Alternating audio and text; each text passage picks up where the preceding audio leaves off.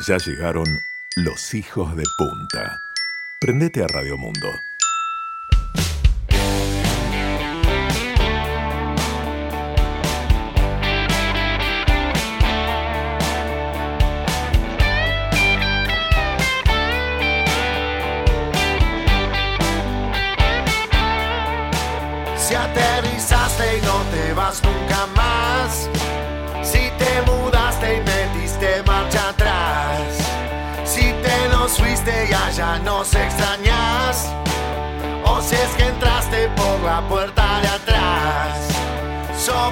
Los que quedan acá.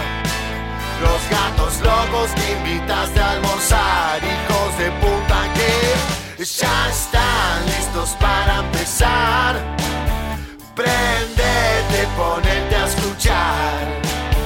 Que todo lo que pasa allá te lo contamos como lo vemos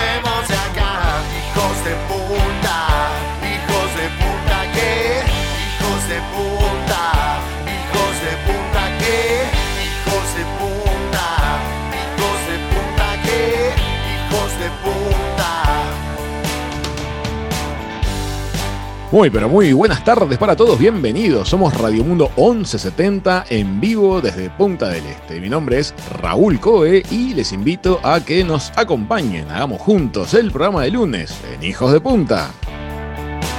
Somos los loros que quedan acá, los gatos locos que vas a escuchar, hijos de puta que ya están listos para empezar. Te a reír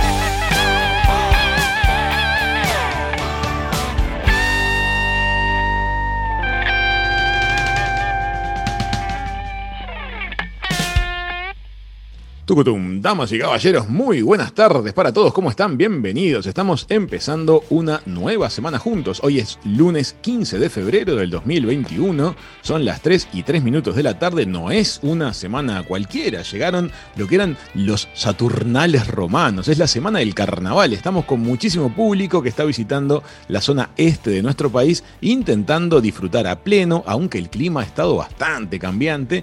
Viernes, sábado y domingo tuvimos chaparrón intermitentes. Hoy el día empezó precioso, pero ahora vinieron otra vez unas nubes enormes que estamos viendo de acá desde el estudio de la radio. Al margen de lo climático, Uruguay y el mundo celebraron a pleno el amor ayer en el día de San Valentín y hoy ya estamos en el lunes de carnaval. Estamos felices de reiniciar nuestro contacto con todos ustedes. Les propongo que se dejen acompañar por un ratito de buena radio aquí en Hijos de Punta. Tenemos un programa muy interesante hoy y les cuento lo que les hemos preparado. Primero vamos a ir con las novedades de la zona este de Floppy Sagasti. Después vamos a estar conversando acerca de uno de los deportes náuticos que más está creciendo en el Uruguay, el stand-up paddle o SUP, S-U-P, su sigla. Eh, vamos a estar conversando con el instructor experto Fabián Barrios de la Academia Jackas Win de aquí de Punta del Este. No solamente ellos enseñan este stand-up paddle, sino que vamos a hablar también sobre otras actividades. Y enseguida, en la entrevista central, vamos a estar conversando con la primera bailarina del Ballet Nacional Sodre, la espléndida Rosina Gil. Cuéntenme dónde están, qué están haciendo, cómo están disfrutando estos días de carnaval. Mándenme fotitos donde sea que anden. Mi WhatsApp es el 095 456 444. El Instagram del programa es arroba hijos de punta radio. Quédense con nosotros, arranca la tarde de Radio Mundo. Estamos empezando Hijos de Punta.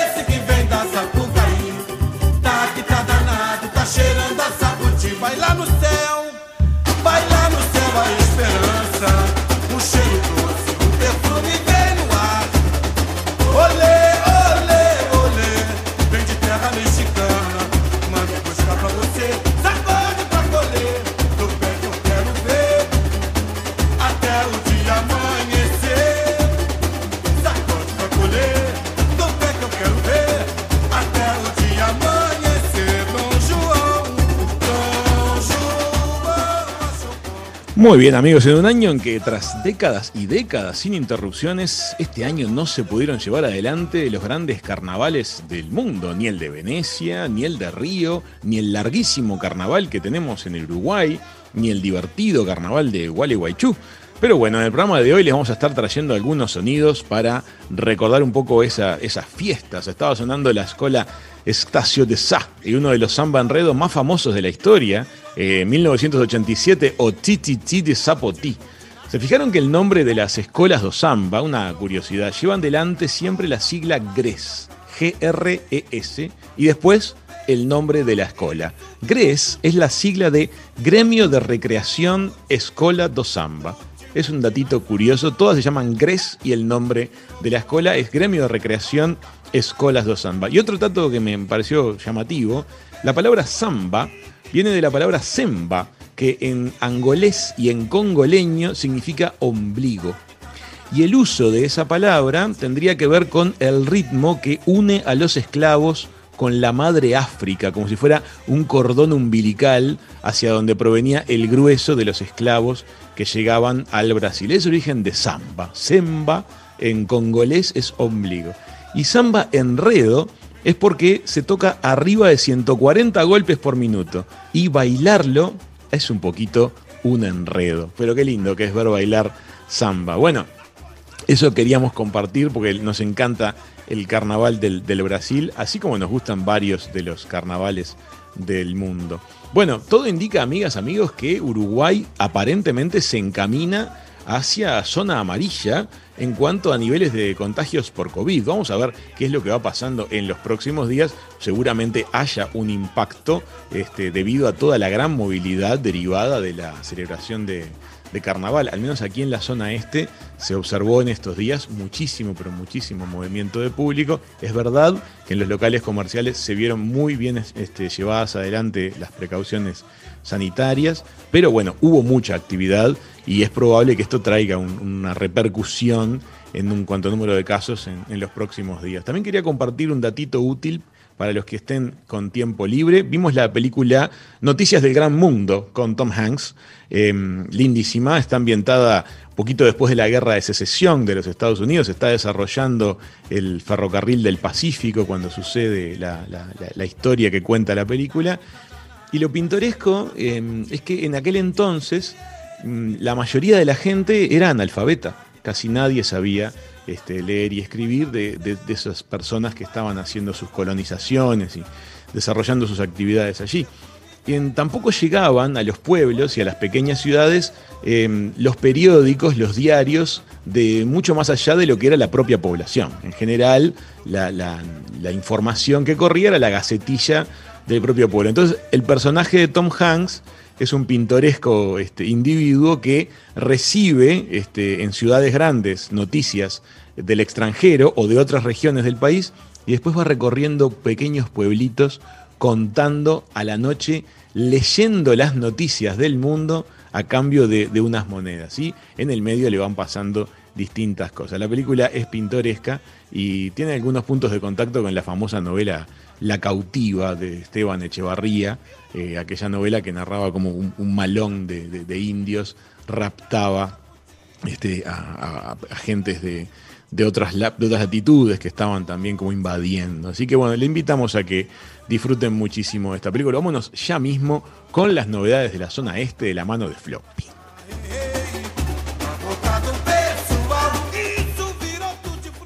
Este verano, Hijos de Punta llegó a Radio Mundo. Lunes a jueves, a las 15, con Raúl Coe y Floppy Sagasti. Muy, pero muy buenas tardes para toda la audiencia de Radio Mundo. Desde Punta del Este les cuento las últimas novedades sobre lo que ocurre en esta parte del país. A nivel de noticias, el ministro de Defensa, Javier García, visitó Maldonado y se reunió con autoridades departamentales de deporte y de turismo para definir que van a unar los esfuerzos para fortalecer el concepto de Maldonado seguro y extenderlo también a las playas. Allí en esta reunión evaluaron el trabajo realizado hasta el momento durante la temporada en materia de seguridad y también se trató una posibilidad de poder planificar cómo aprovechar los recursos humanos y la infraestructura que tiene Maldonado. Por otra parte, García también informó que se instalaron equipos de trabajo entre la Intendencia y el Ministerio de Defensa para poder abordar tres áreas importantes. Por un lado, el adiestramiento de instrucción en reanimación cardiopulmonar básica, la utilización de la piscina del campus para todo lo que significa el entrenamiento en natación del personal de ambas instituciones, siempre con el foco puesto en lo que es el rescate. Y por último, incorporar eventualmente un helicóptero de la base naval para los casos puntuales de emergencias reales desde el punto de vista de la salud. Una vez culminada la temporada de verano, todas las áreas involucradas van a comenzar a trabajar entonces para la firma de un convenio que va a establecer cada uno de estos temas. En paralelo, el ministro de Defensa también se reunió con el intendente de Maldonado y analizaron lo que será la extensión del convenio referido al sistema de cámaras de videovigilancia. Por otro lado, a nivel deportivo, les cuento que la Dirección de Deportes de Maldonado planifica las actividades de invierno y está analizando también la reapertura de las piscinas municipales. Martín Walde explicó que para ello se viene trabajando con los distintos centros deportivos, planificando en comenzar las actividades a mediados de marzo y también se van a instrumentar una modalidad de trabajo que contemple obviamente las recomendaciones del Ministerio de Salud Pública y de la Secretaría Nacional del Deporte.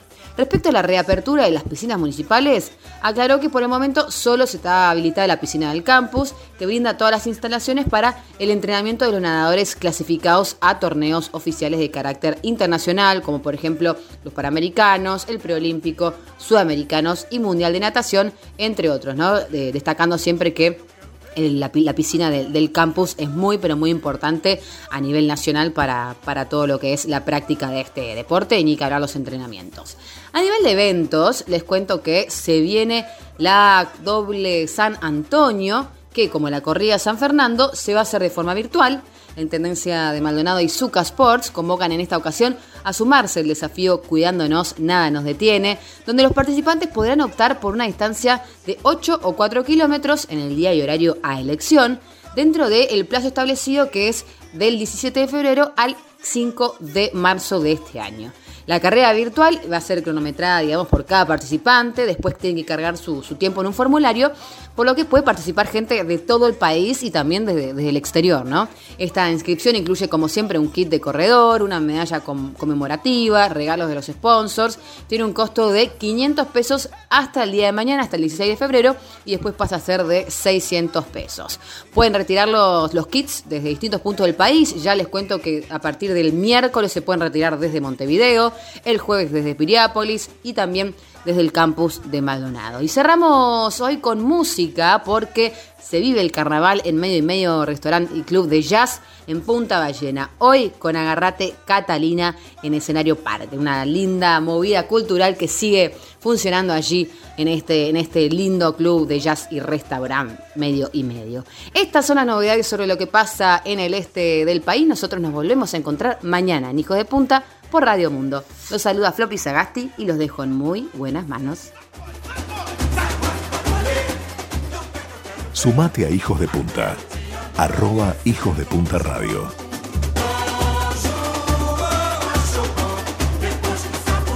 Muy bien, amigas, amigos, está corriendo el carnaval. Quédense ahí que ya venimos con Fabián Barrios y todas las actividades náuticas que ellos llevan adelante en la escuela Jackas Win en sus dos locaciones. Es precioso lo que proponen. Hay mucho para conversar con él. Es un deporte que, nos calma esto del SUP, del stand-up paddle, pero si quieren más vértigo también hay un montón de opciones. Ya venimos con más hijos de punta.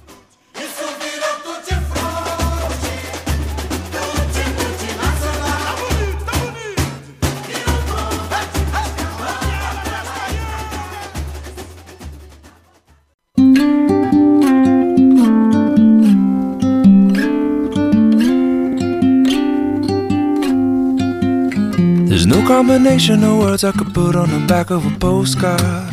No song that I could sing, but I can try for your heart. And our dreams, and they are made out of real things, like a shoebox of photographs with sepia tone loving. Love is the answer, at least, for most of the questions in my heart. Like, Muy bien, amigos, ustedes seguramente ya hayan visto muchas veces a personas que están en el agua, de pie sobre una tabla con un remo en la mano. Están disfrutando del stand-up paddle. Es una actividad náutica que entretiene, que conecta con la naturaleza y que está teniendo un crecimiento muy grande en nuestro país. Vamos a conversar acerca de cómo tener una buena primera experiencia y de otras actividades que van a poder desarrollar una vez que dominen el equilibrio sobre la tabla. Se puede hacer yoga, se puede hacer pilates y muchas cosas más. Vamos a recibir al instructor y experto Fabián Barrios de la Academia Jackas Win. ¿Qué tal, Fabián? Bienvenido. Bueno, muchas gracias. Bienvenidos ustedes también a nuestras escuelas. Bueno, ustedes eh, dan clases de, de, windsurf, kayak, este, travesías, clases de yoga en las tablas. Vamos a hablar un poquito primero del asunto del stand-up paddle, esta actividad que está creciendo muchísimo. Vamos a contarle primero a la gente que pueda no estar en contacto con el asunto, de qué se trata en principio el stand-up paddle. Bueno, el, eh, desde hace 5 o 6 años más o menos se ha, se ha venido incrementando bastante eh, eh, la, utilidad de las tablas la gente está descubriendo que es un deporte muy fácil de practicar, bajo grado de dificultad, como todo deporte, después que uno va, va sumando horas arriba de la tabla, puede llegar a un nivel avanzado y, y pasa a ser un deporte extremo como, como otros deportes, como sea el windsurf, el surfing y demás, ¿no? Va en, en, en, en lo que cada persona disponga de hacer. Pero en la básica, la base del deporte es muy fácil de hacer, no requiere, no requiere experiencia previa y cualquier persona puede puede salir a remar en cualquier momento alquilando una tabla con un par de instrucciones. Esto consta de, de, de, una tabla, para contarle a la gente un poquito, una tabla, formato tabla de surfing, pero mucho más grande. Eh, las tablas de nivel principiante son tablas de arriba de 200 litros de flotación, o sea, es el equivalente al, a, los, a los kilos que se pueden poner arriba. Y vas parado arriba de la tabla y remando con un remo formato canoa, un remo de una pala sola, muy largo, de arriba un metro y medio de largo más, y bueno, la idea es mantener el equilibrio, trabajar una buena postura y, y, ir intercambiando las remadas de lado para poder mantener una dirección. Es bastante fácil. Trabaja la musculatura de todo el cuerpo, ¿no? Sí, sí, es un, lo, lo bueno que tiene es que es un, es un deporte muy completo. Como te decía que cada uno puede ir este, agregando la exigencia que quiera, eh, no, no, no tiene por qué ser violento, o sea, salir a, remar a lo loco este, de, desde un principio, sino uno puede ir regulando a poquito, pero es comparativo como quien sale, salís a correr una hora, bueno, esto es lo mismo, una hora corriendo es un aeróbico igual o superior, sumado que no tenés impacto, no estás golpeando las piernas contra ningún lado, que a la gente grande le cuesta mucho, y encima de eso estás trabajando equilibrio todo el tiempo, vas haciendo sentadillas todo el tiempo, porque la remada correcta es, es flexión de piernas constante, entonces, uh -huh. eh, es un deporte muy completo, trabajar equilibrio, trabajar tren superior, tren inferior, trabajar la mente, la tranquilidad de estar en el agua practicando un deporte. Cuando uno logra este, ya agarrar de la mano la tabla, eh, llega un punto que, que, que, no pensás que estás remando, simplemente estás disfrutando de, de la naturaleza. Tú sabes, Fabián, que toda la gente que ha tenido la, experiencia con la que hemos conversado acerca de, esta actividad nos comenta que la cosa pasa muy por lo mental, dependiendo de si te metes en aguas abiertas o en aguas calmas, pero la gente que, tiene la experiencia en aguas calmas comenta siempre aspectos relativos a, a, la, a las emociones, ¿no? a, la, a la sensación de, de, tranquilidad que da, este, como de desconexión, ese ratito que uno está remando sobre la tabla. Sí, bueno, es, un, es una, no sé si cualidad, está bien llamado, o, es una característica que tienen los deportes en el agua. No importa el deporte que hagamos en el agua, yo hago muchos deportes acuáticos, eh, el, el, la conexión que se logra cuando estamos haciendo, no importa el nivel de la práctica, no importa si salgo a remar por la bahía de Maldonado, por el, no sé, Chorís Chico, Parque del Plata, por hacer una travesía de la arroyo, donde sea, puedo hacerlo bien tranquilo, salir a pasear con la familia, o puedo estar haciendo windsurf con pampero, la sensación que tenemos cuando estamos en el mar, lo que te genera la conexión del mar, la energía del viento y el mar, eso, eso es lo que yo creo que, que la gente descubre, lo que ya estamos involucrados en esto no sabemos, pero que, cualquier deporte que practiquemos en el agua lo vamos a sentir y vamos a conectar de esa manera. Y esto es lo que tiene el stand-up paddle, es que es un deporte que está captando gente que nunca, jamás se metió al agua para nada. Pero nos pasa que viene gente que no sabe nadar que ve las tablas, sí. los rentan nuestro, ven a la gente parada y dicen, ay, yo quiero probar, nunca probé, Hoy me pasó con un señor que siempre anda en calle, aquí la calle, aquí siempre ando en calle. Me dice, che, ¿podré probar para ver qué se siente? Se paró y me dijo, vos, mañana vengo a alquilar, me encantó. Eh, eh, pero digo, el que nunca hizo nada, le llama la atención, entras al agua y sentís eso, de, de, la liviandad de estar parado en una tabla, de flotar, de conectar con, con el medio y, y descubrís enseguida esa, esa sensación de, de paz y tranquilidad, pero que te da el agua por el balanceo, por la naturaleza, es, una conexión que se logra enseguida y, bueno, lo, lo, pasa que la gente lo descubre cuando no está acostumbrada a eso, ¿no? Bueno, así que entonces se comporta como, como una puerta de entrada de alguna manera a otras actividades náuticas. La superficie del stand-up paddle es tan grande y la flotabilidad es tan alta que también se pueden llevar arriba de, de la tabla. He visto mascotas, he visto niños em, y he visto actividades sorprendentes, gente haciendo yoga, gente haciendo gimnasia. Contanos un poquito.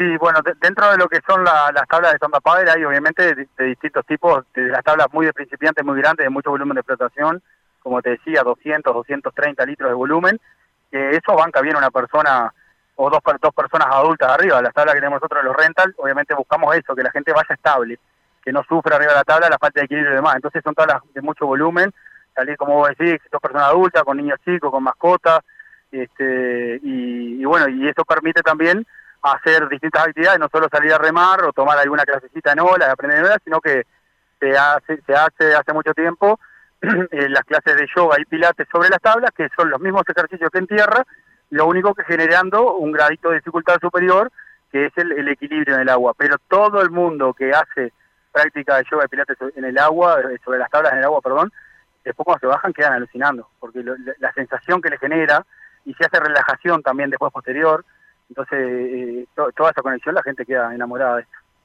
Qué divino. Vos sabés que mi señora anda muy en eso, está muy conectada tanto con el mundo del surf ahora que está queriendo aprender, como especialmente con el de la gimnasia, así que no me sorprendería que la tengas en los próximos días ahí, teniendo sus primeras experiencias. ¿Dónde están ustedes situados con la academia, Fabián? Tienen dos ubicaciones, ¿no? Sí, sí, nosotros este, este verano tenemos dos escuelas, eh, tenemos algunas más, pero está por todo este tema de la pandemia, eso no hay alguna escuela que no las pudimos abrir. Eh, estamos en parada 1 de Playa Mansa, un poquito antes de la Liga de Fomento. Eh, Viene en la parada 1, ahí tenemos eh, rental y escuela de stand-up paddle, solo stand-up paddle. En la barra... porque ahí el, agua es súper calma, ¿no? Sí, ese rinconcito de, la parada 1, nosotros hace hace años ya que le, pusimos el ojo al lugar y bueno, y hoy por hoy se ha tornado en un punto de referencia este, de, de, particular, no solo gente que va a alquilar tablas o a tomar clases, sino de particular que va a andar en esas tablas porque se siente seguro por el lugar y se siente seguro por nuestra presencia también, porque saben que nosotros estamos, no, controlando el lugar o, mirando no solamente las tablas nuestras, sino el resto de las tablas, asesorando a la gente, acompañándolos y todas esas cosas.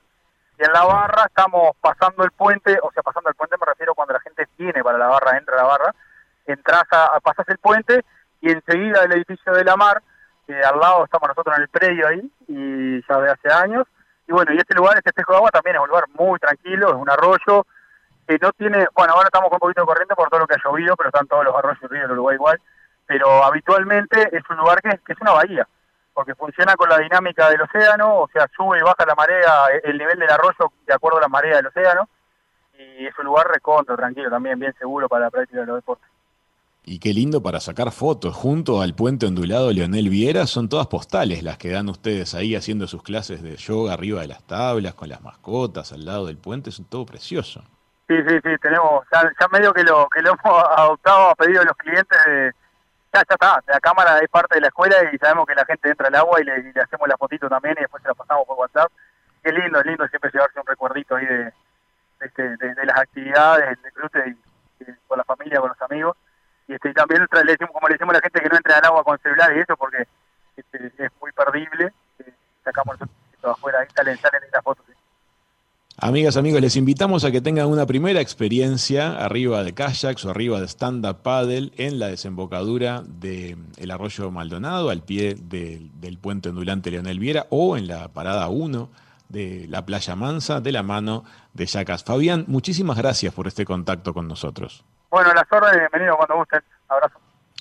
Gracias. Amigas, amigos, Fabián Barrios de la Academia Yacas ha pasado por mesa de verano de Hijos de Punta. Ya volvemos con la genial Rosina Gil.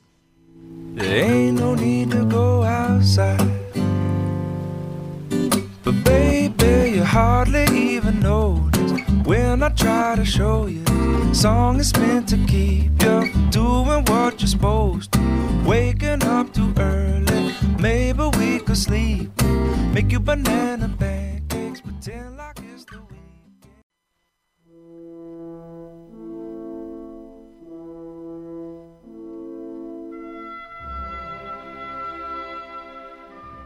Ya llega la entrevista. En Hijos de Punta, tu tarde, en la mejor compañía.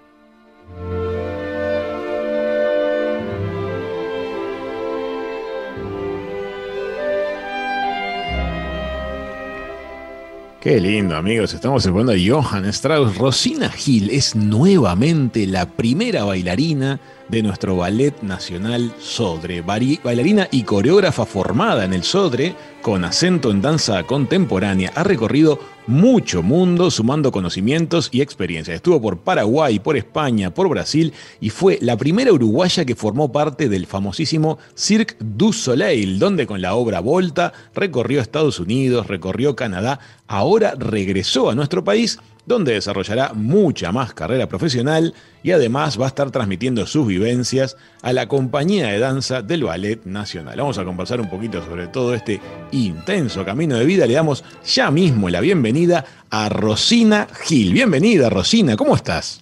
Hola, muchas gracias por toda la presentación. Este, muy contenta, la verdad. Recopada, recopada con todo lo que está pasando. ¿Qué estaba pensando? Qué especial que debe ser estar en un casamiento y que empiece a sonar el vals y que Rosina Gil sea una de las invitadas, porque opaca a cualquiera que pueda ser este, protagonista de, esa fiesta. Vamos a repasar un poquito tu camino, Rosina. Te formaste en el Ballet Nacional con qué edad y a qué edad empezó tu, tu- tu vida nómade.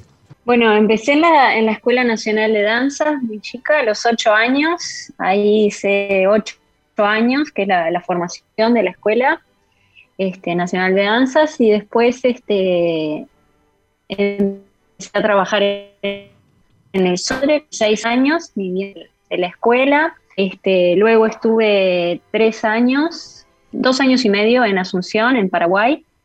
En Asunción. Después, este, ahí ya me fui, sí, claro, ahí ya me fui con 19 años a Paraguay y después de ahí ya me fui directo a España, que estuve seis años también y volví con 27 al, al Sodre, que en la época que estaba Julio Boca.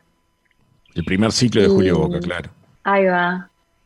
Este, y después, bueno, me fui a, a Brasil, este, Brasil. con 30 años, con Débora Colker. Después fue lo del circo y bueno, y ahora la vuelta. Qué experiencia, qué vida nómade, realmente te has movido muchísimo. La vida, cuando es así, Muchísimo. este, implica tomar decisiones fuertes también respecto del tema familia, me imagino, ¿no? O, o hay colegas tuyas que, que viajan con todo su, su equipete, con toda su familia, sus hijos y, y sus mascotas. ¿Cómo se da eso?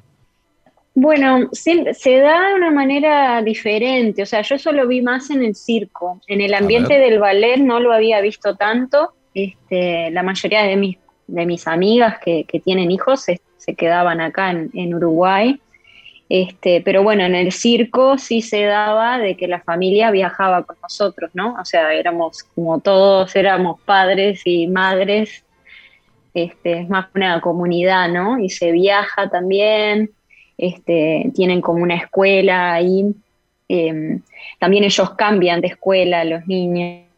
Este, eh, eh, son, son decisiones difíciles, ¿no? O sea, yo en, en lo personal también siempre he, he tenido que sacrificar o, o parejas o bueno, o estar lejos de mi familia. No, no ha sido fácil porque ta, no es fácil que, que- que la gente te siga, ¿no? Cuando sos así tan nómade, tan, tan- tan gitana cambiante. naturalmente. Vamos a ponerle, que mucha curiosidad genera, nos están escribiendo acerca de la vida del puertas adentro de- del Circo del Sol, de tu ciclo dentro del Circo del Sol. Estuviste en una obra que recorrió gran parte de los Estados Unidos y, y de Canadá.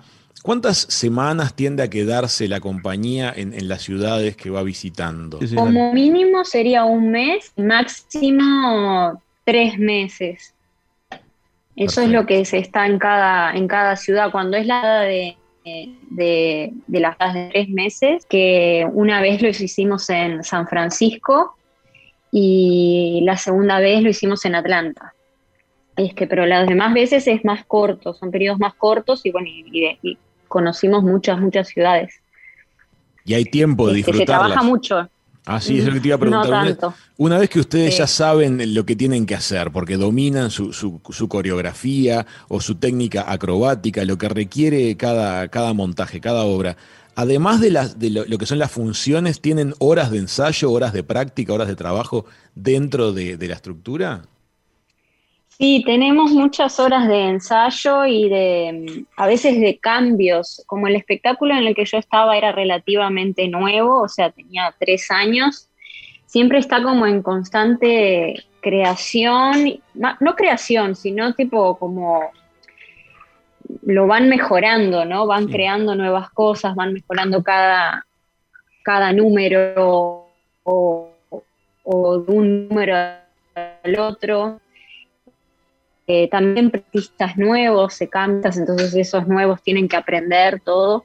Eh, yo también estaba trabajando de, de, artistic coach, como que es como una especie de asistente de la parte de danza. Entonces también tenía que hacer muchas más horas, no era solo mi, mi número, sino que también, por ejemplo, había hay un número que es una chica que se cuelga del pelo.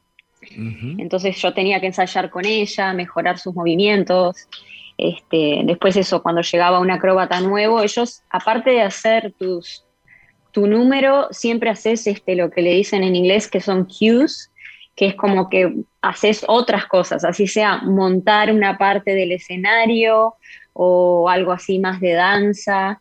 Eh, estás siempre haciendo algo, no, estás, no haces solo tu número, ¿no? O sea, siempre estás haciendo algo. Entonces también esas personas que llegaban, yo les tenía que enseñar todas esas partes corregirlos, mejorarlos. Eso, reciben acróbatas que de pronto no tienen formación de danza, pero tienen una habilidad maravillosa para algo.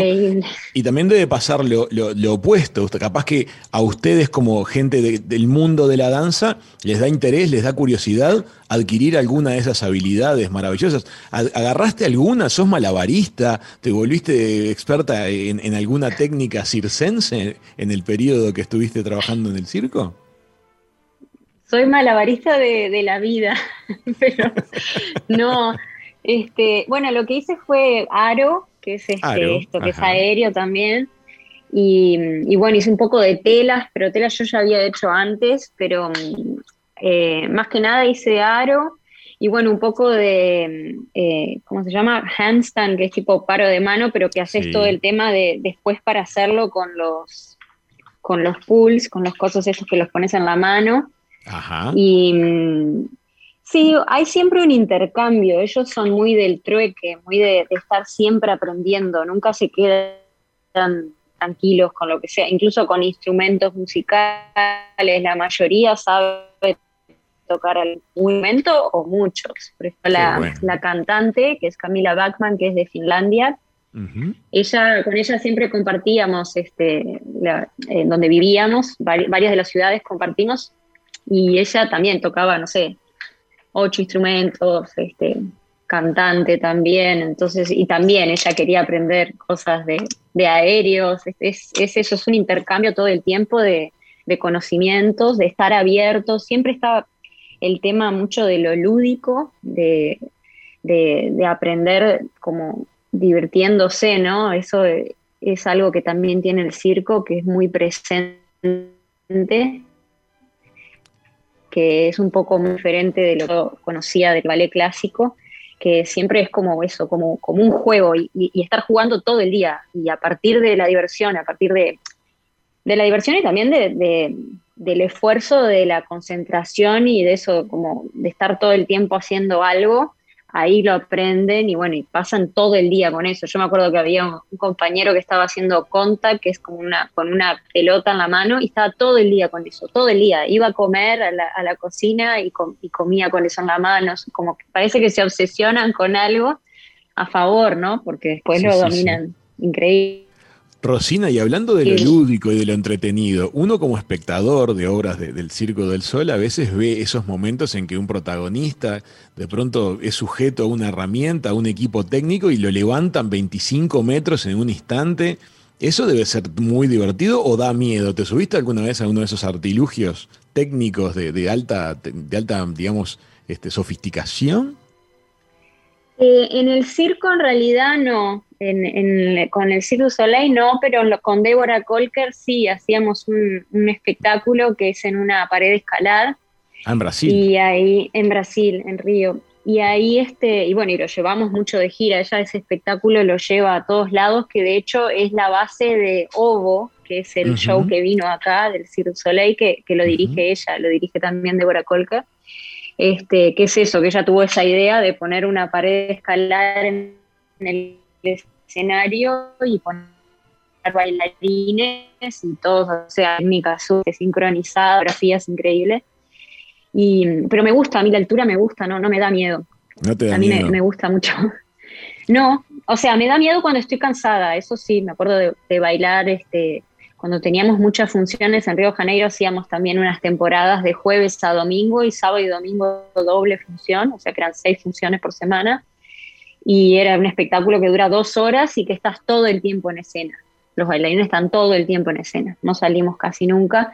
Entonces, claro, ahí sí, a veces estaba temblando en la, en la pared y ahí sí da miedo, claro.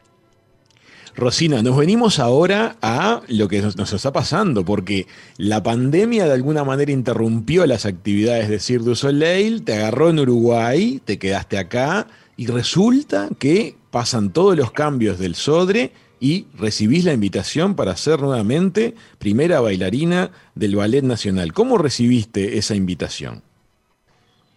Bueno, fue, lo recibí por María Noel Richetto. Este, Ella me llamó, me hizo la propuesta y. ¿Cómo es? ¿Cómo es eso? ¿Te, llama- ¿Te mandan un WhatsApp o te llama y te dice tengo algo que, tengo una cosa que decirte? ¿Cómo, cómo sucede ese momento en que te invitan a ser la primera bailarina de un ballet nacional? Y bueno, me, me envió sí un WhatsApp, me dijo necesito hablar contigo, qué día podés, este, marquemos una reunión y, y- y quedamos este, en la Escuela Nacional de Danza, que ya estaba de directora. Y bueno, ahí me hizo la propuesta La veías venir. y veía venir la, la acción, la deseaba, no me imaginaba como primera bailarina. O sea, fue como Ajá. fue un- una, una sorpresa y, y también este, sentí que era una forma de, de reconocimiento, que ella también me lo dijo, un reconocimiento como a, a mi carrera, ¿no? De, no solo de este momento, sino de lo que significó mi carrera este, de toda la vida, ¿no? Totalmente. me dijo como embajadora del Uruguay en el exterior y eso, y, y bueno, y fue muy emotivo porque yo estaba bastante triste con todo el circo y, y bueno, y toda la situación. Este, entonces, bueno, fue como un nuevo comienzo y, y, y en mi país, ¿no? Me emociono ya de decirlo, pero sí, este, fue, fue muy lindo la Qué propuesta. lindo, qué lindo. Me imagino la fuerza que debe ser eso porque uno está siendo elegido para liderar el grupo de danza donde uno iba de niña a, hacer, dar sus primeros pasos, literalmente. Así que, mm, debe ser muy fuerte lo que, lo que viviste. Y decime una cosa, de todos tus, tus momentos de vida, que nos estuviste contando el periodo de Asunción, el, el periodo de España, el periodo del Brasil, eh, toda la gira de Cirque du Soleil, a vos, si le tenés que contar a otra persona que sabe de danza, ¿qué es lo que más te enorgullece haber hecho hasta ahora? Yo creo que no haber parado, que Bien. no haber parado nunca, que, que tuve, pasé por momentos difíciles, este, por ejemplo en España, este, hubo un momento que yo no tenía trabajo de, como bailarina, este, y trabajé de otras cosas, trabajé de secretaria, trabajé de camarera, trabajé de, de otras, de otros oficios, de otras cosas, me di cuenta que, que puedo sobrevivir siempre de lo que sea, este, que de todo se aprende, pero también me di cuenta que realmente lo que me mueve es, ser bailarina, este, y que es muy difícil, que muchas veces es muy complicado, que es muy sacrificado, este, que es algo que también es muy subjetivo, ¿no? Porque esto pasa mucho en el ambiente de la danza, yo siempre lo digo a los bailarines jóvenes, este, por ejemplo, el tema de las audiciones. Vos vas a hacer audiciones en muchos lugares y en muchos lugares te dicen que no, pero no es porque no seas una buena bailarina o un buen bailarín. Es porque es muy subjetivo, es gustarle a un, a un director, ¿no? No es hacer un como un, un test de, no sé, múltiple opción, no es hacer un examen quien te está evaluando O sea, la técnica, por supuesto, pero también es muy, muy subjetivo. Exacto. Entonces eso, es, como una parte difícil así del bailarín, superar la frustración. Sí. Pero qué lindo que justo eh, lo que te quede sea que em, lo que más te enorgullece es no haber parado nunca. Porque claro, qué tentador y, qué fácil que, puede llegar a ser decir, bueno, no está funcionando esto, yo voy a alargar, me tiene, me tiene seco, hasta acá llegué y colgar las, no sé, las bailarinas. Pero en, resulta que perseveraste y ahora estás liderando la compañía del, Ballet Nacional, del país que te vio nacer como, como bailarina. ¿Te gusta enseñar, Rosina? Me gusta enseñar, sí, me gusta otra cosa que quería decir, esto también es importante y más ahora en este momento, no parar también ahora, porque todo este tiempo que fue tan difícil cuando comenzó la pandemia, de tomar clases que sigue sucediendo en el mundo, la mayoría están tomando los bailarines clases en sus casas, ¿no? Agarrados a una silla, a un sofá, con el suelo que les resbala, en lugares pequeños, este, no todos tienen un lugar grande, ¿no? Para, para poder bailar, este, que tenés que compartir con tu familia, este, no sé, con tu mascota, o sea, toda esa nueva realidad que está pasando ahora, este, para los que no han perdido el trabajo, que eso ha pasado mucho en, la cultura, o sea, para los que tienen la suerte de seguir con trabajo, a veces también sigue siendo muy difícil eso, mantenerte motivado porque no, no están teniendo funciones, eh, eso, las condiciones son totalmente diferentes también. Eso me enorgullece y quiero que sea como inspirador para los que siguen ahora en esa situación mundial, de que, de que no bajen los brazos, de que ya va a pasar y de que y de que, ta, que va a venir una recompensa, que, el, público lo precisa y que los artistas también, este, que no paren, que no desistan este momento tan complicado. Y lo decís con conocimiento de causa. Totalmente, lo digo porque las veces que me di contra estos muebles fueron muchas, que me resbalé, que me cansé, que bajé, decía tipo, da, no quiero más, no voy a hacer más, no sé, como es desesperante, es pensado más cuando estás acostumbrado al movimiento, ¿no? A la libertad, a, bailar y tal, tener que estar en tu casa, este, es, difícil. Rosina, además de tu actividad como bailarina, también tú sos coreógrafa y es probable que ahora en, en el Ballet Nacional tengas un montón de oportunidades para compartir todo este conocimiento, todas estas experiencias que has ido juntando y brindárselas a gente, me imagino que de todas las edades, ¿no? ¿Hay contacto dentro de lo que es el Ballet Nacional del Sodre de la gente de los distintos niveles de formación? O sea, tú, por ejemplo, este, ¿te ves con gente que está en sus primeros años y, que te puedan ver a ti y ver esa referencia, digamos, este, que les habla, que se acerca a ellas? Bueno, sí, este, en, el año pasado, este Richetto, que estaba directora también de la Escuela Nacional de Danza, ella me invitó para dar clases, di como un taller ahí en la escuela y, fue re lindo porque también fue justo cuando volvían de las casas, volvían a los salones, todos con tapaboca y tal.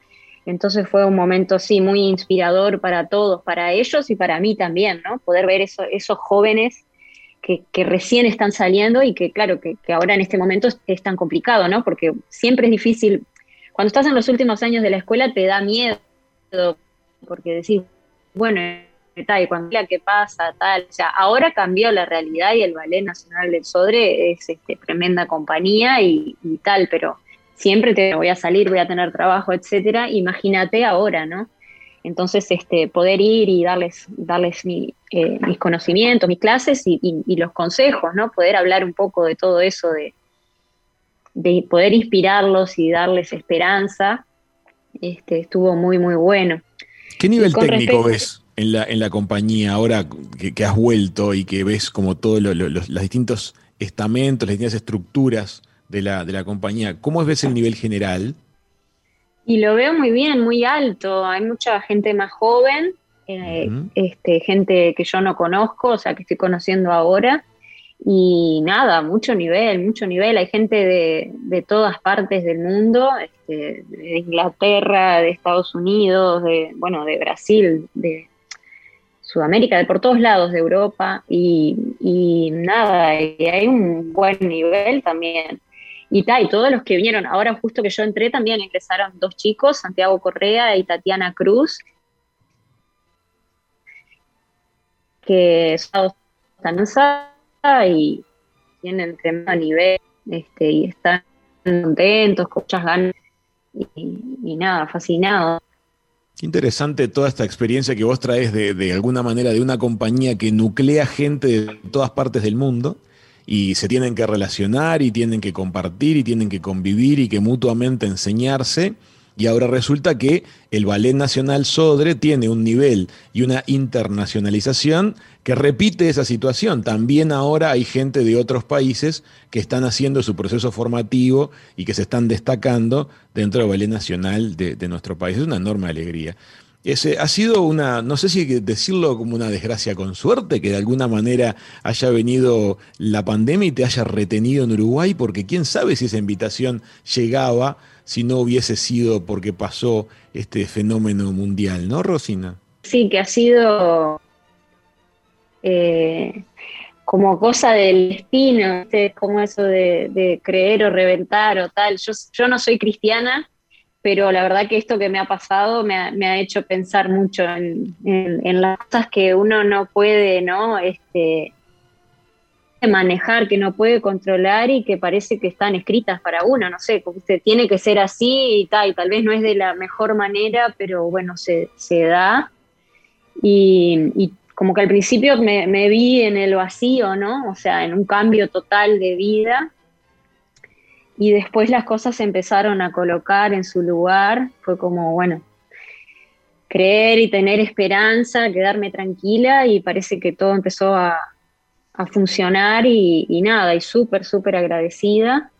Este, aparte también este, esta- estos tiempos me dieron para, para estudiar otras cosas. Este, hice un curso de dramaturgia este, con Gabriel Calderón, con Tiago Sanguinetti, este, Ann Fletcher y Laura Pouso.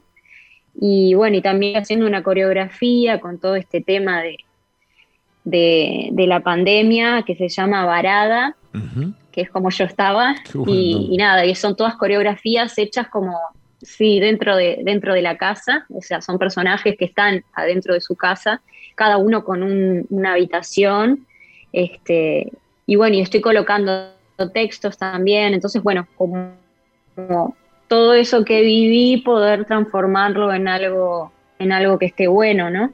Este, ya estoy trabajando con otros bailarines, con cinco bailarines más, y bueno, y vamos a hacer este, una función en el Teatro del Mació.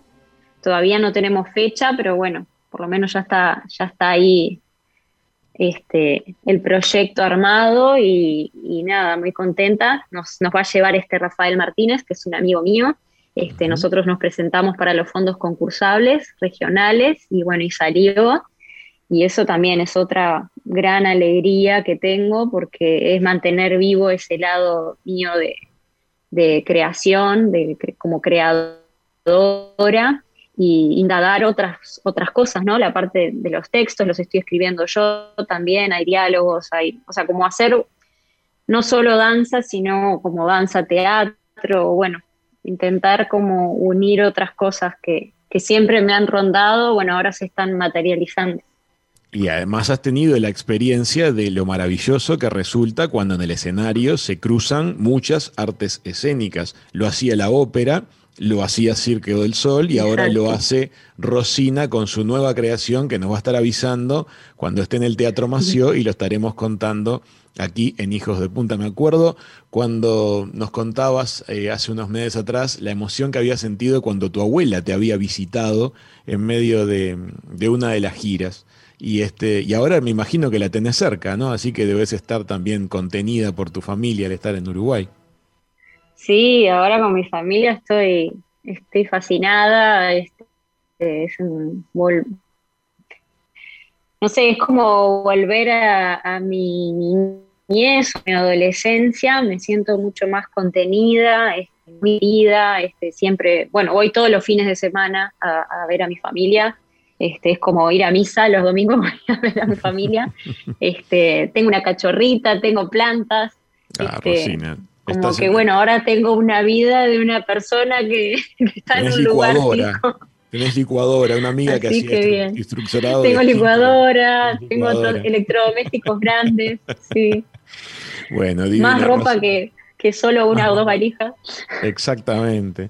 Bueno, una alegría enorme volver a charlar contigo, una alegría enorme que estés, que estés por acá que estés viviendo esta nueva etapa. La verdad que nos parece más que, más que positivo que puedas compartir todos estos hermosos este, segmentos de tu vida con toda la gente este, que, que, ahora es parte de la Escuela Nacional de Danza. Se te ve radiante, uno nunca es tan feliz como cuando es feliz en el lugar que nos vio nacer. Muchísimas gracias por este ratito con nosotros, Rosina. No, gracias a ustedes por siempre, por el cariño, por tan lindas notas siempre. Gracias, de verdad. Amigas, amigos, la genial Rosina Gil, primera bailarina del Ballet Nacional del Sodre, ha pasado por la mesa de verano aquí en Hijos de Punta.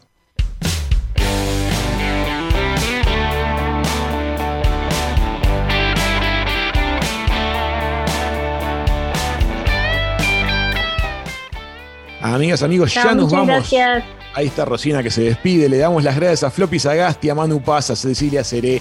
Ya viene la música de Eduardo Rivero haciendo Se hace tarde. Qué lindo mensaje nos hizo llegar Eduardo Rivero el otro día cuando estábamos terminando Hijos de Punta y se ve que nos estaba escuchando desde los estudios de, de Radio Mundo en Montevideo. Gracias a todos los que nos mandaron mensajes hoy. Me preguntaban, ¿el conductor se animará al stand-up paddle? Supe animarme y mi nivel de torpeza fue gigantesco. Los niños en la orilla me sacaban fotografías mientras yo me caía.